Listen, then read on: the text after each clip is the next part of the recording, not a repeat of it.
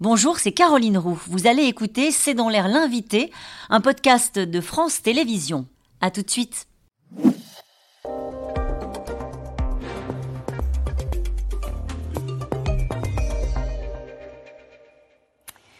Bonsoir à toutes et à tous, bienvenue dans C'est dans l'air. Mon invité ce soir est Delphine Minouy, bonsoir. Bonsoir. Merci d'avoir accepté cette invitation. Vous êtes euh, grand reporter au Figaro, vous couvrez euh, les événements au Moyen-Orient depuis 25 ans. Vous publiez votre septième livre, L'alphabet du silence, aux éditions Iconoclast. Ça raconte l'histoire d'un professeur à l'université euh, du Bosphore placé en garde à vie parce qu'il a signé un manifeste pour la paix, une pétition de trop. Donc c'est votre première fiction, c'est votre premier roman. Et c'est surtout le moyen, Delphine Minouy, vous avez euh, trouvé, au fond, de raconter la Turquie d'Erdogan sans prendre de risques. C'est ça aussi ou pas ce livre? Oui, à l'inverse de, mes précédents ouvrages qui étaient des récits du réel, j'ai voulu euh, faire un pas de côté et euh, basculer dans, la fiction pour pouvoir avant tout, je pense, mieux raconter de l'intérieur cette chape de plomb qui s'impose de plus en plus sur la société à travers cette purge colossale. Et pourquoi on ne pourrait pas le faire en utilisant les voies du récit habituel dans, du journalisme ou, ou de l'auteur d'essai pourquoi est-ce qu'il faut passer par la fiction et le roman? Ce qui me semblait important, c'était de justement l'ironie. C'est pour se rapprocher le plus du, réel et de la, et de la vérité. C'est qu'il fallait que je bascule dans la fiction. Sinon, je mettais tout simplement en danger mes interlocuteurs. Et il me semblait aussi que c'est ça aussi la force du roman, c'est que ça permet mieux de rentrer dans la peau des personnages. C'est-à-dire à travers ce couple, c'est toute la, classe du corps enseignant qui est, qui est incarnée. Ça permet vraiment de, de montrer comment le politique déteint euh, sur l'intime, sur le corps, sur le cœur, sur les esprits. Et, c'est ça que j'ai voulu faire. Et c'est ce que vous racontez, hein, cette chape de plomb qui est tombée sur les fonctionnaires, sur les enseignants. Euh, vous racontez au fond cette, cette résistance de l'intérieur qui s'est organisée depuis le coup d'État euh, de 2016 hein, et qui a touché une forme d'intelligentsia. Comment est-ce que vous la décrivez?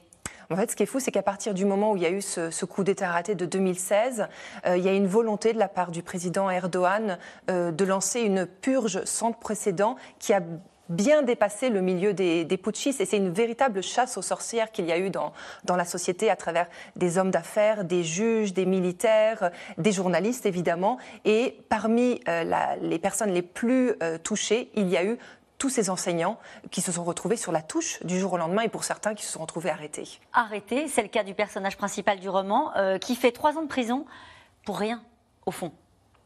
En fait, oui, parce que, euh, bon, d'abord, il se retrouve euh, sur la touche, ça devient vraiment en fait, c'est ça l'absurdité de cette, cette, situation.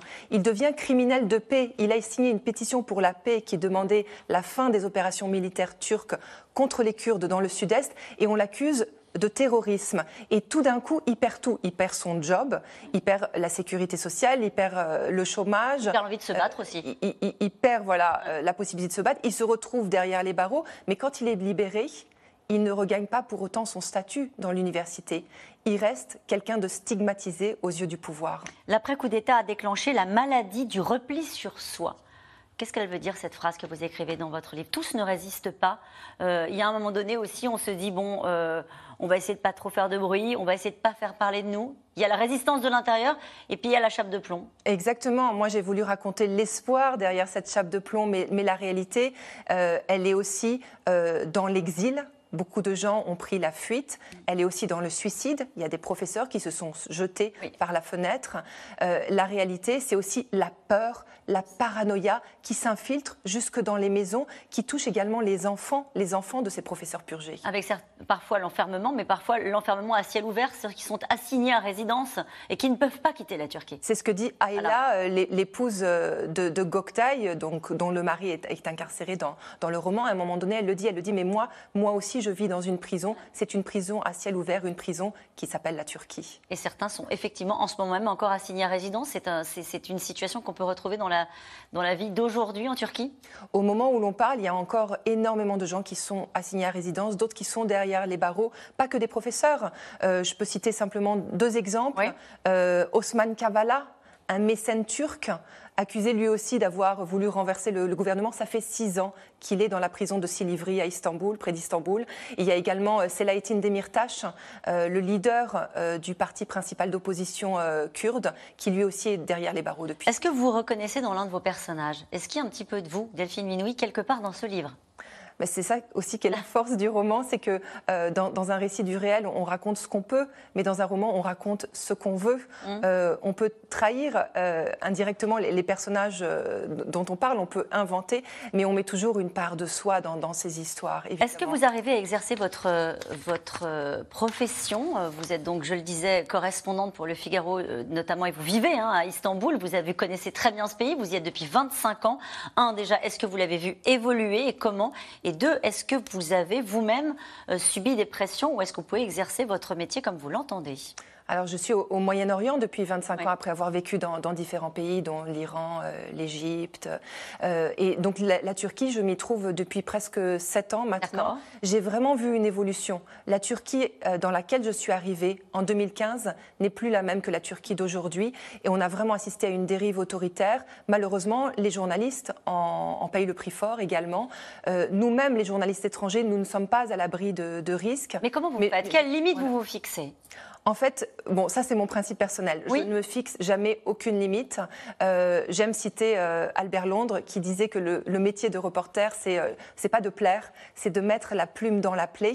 Donc je pars du principe que tant que je suis sur place, il faut que je raconte. Si un jour on, me donne un coup de pied au derrière, je partirai. C'est ce qui m'est arrivé quand j'habitais en Iran, par exemple. je précise, puisque vous citez Albert Londres, que vous êtes lauréate du prix Albert Londres, très prestigieux prix décerné aux, journalistes méritants. Je voudrais citer cette, ce, ce moment du livre, euh, vous parlez des femmes, notamment avec le personnage de Fatma.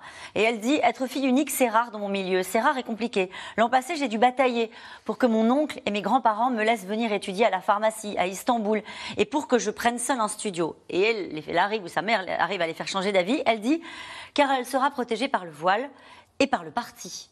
Qu'est-ce que ça veut dire? Alors Fatma, c'est un personnage très important pour moi dans, ce roman. Euh, c'est une femme qui fait partie de la Turquie profonde, de ces milieux euh, conservateurs, euh, défavorisés, qui ont bénéficié en fait de l'arrivée au pouvoir d'Erdogan et de, l'AKP il y a maintenant 20 ans. Ce sont des gens, il faut le reconnaître, à qui Erdogan a donné une visibilité. C'était les populations oubliées parfois opprimée par la junte militaire de l'époque. Mais Fatma aussi, aujourd'hui, comme beaucoup euh, de femmes de ce milieu, elle a évolué. C'est-à-dire qu'elle a réobtenu sa visibilité grâce au voile, qui était interdit à l'époque et qui maintenant euh, peut être porté dans l'enceinte des universités.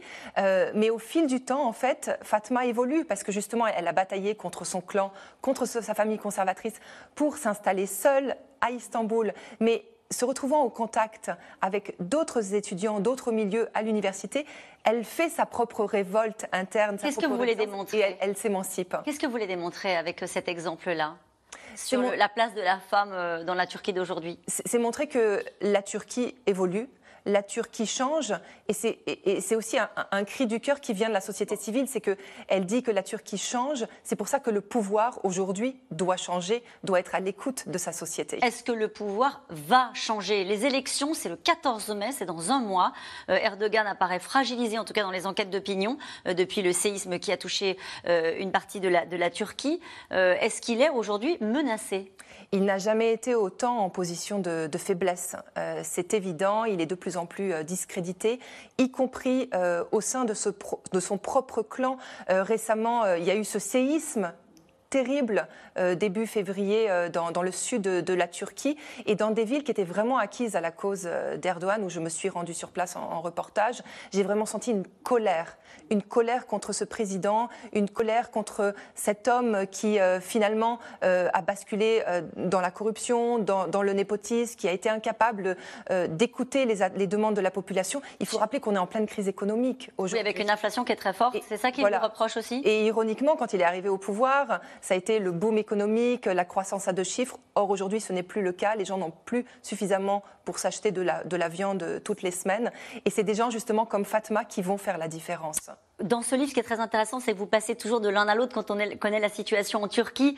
Euh, on, voit très bien les passerelles que vous faites. Vous citez, vous évoquez dans, votre livre le portrait de la nouvelle star de l'opposition, un certain Erkem Imamoglu, 49 euh, ans, petite lunette sur un visage avenant. C'est un coup de neuf sur les murs d'Istanbul, connu pour être la chasse gardée de l'AKP depuis plus de 20 ans. C'est lui le successeur? Alors lui, malheureusement, il n'a pas pu finalement se présenter aux élections parce qu'il a une procédure judiciaire qui a été déclenchée euh, contre lui. Euh, par contre, c'est quelqu'un de son parti, euh, le parti principal de l'opposition, le CHP, Kemal Kılıçdaroğlu, qui est le, le candidat. On l'appelle le Gandhi turc. Oui, alors c'est peut-être un tout petit peu tiré par les cheveux, mais c'est vrai qu'on l'a appelé le Gandhi turc parce qu'il s'était distingué notamment en 2017, euh, parce qu'il avait entamé une longue marche de la justice à travers le pays euh, pour défendre à l'époque euh, des députés de son parti qui avaient été mis sur la touche. Merci beaucoup Delphine Oui, c'est sûr qu'on va se retrouver aux alentours du 14 mai pour évoquer les, la situation en Turquie et les élections. merci à vous encore, je rappelle votre livre, hein. L'alphabet du silence. C'est donc un roman aux éditions que je cherche, mais vous allez le trouver. Vous l'iconoclaste. C'est ça, de l'iconoclaste. Et on se retrouve dans un instant avec les experts de C'est dans l'air. Nous allons évoquer l'intervention d'Emmanuel Macron hier avec ce titre 13 minutes, 100 jours et ça repart. C'est une question. C'est le titre de cette émission. À tout de suite. Merci d'avoir écouté C'est dans l'air. Comme vous le savez, vous pouvez désormais écouter l'intégrale, mais aussi l'invité ou vos questions à nos experts. Tous ces podcasts sont disponibles gratuitement sur toutes les plateformes de streaming audio. Et pour le replay vidéo, c'est sur France.tv, bien évidemment. À bientôt.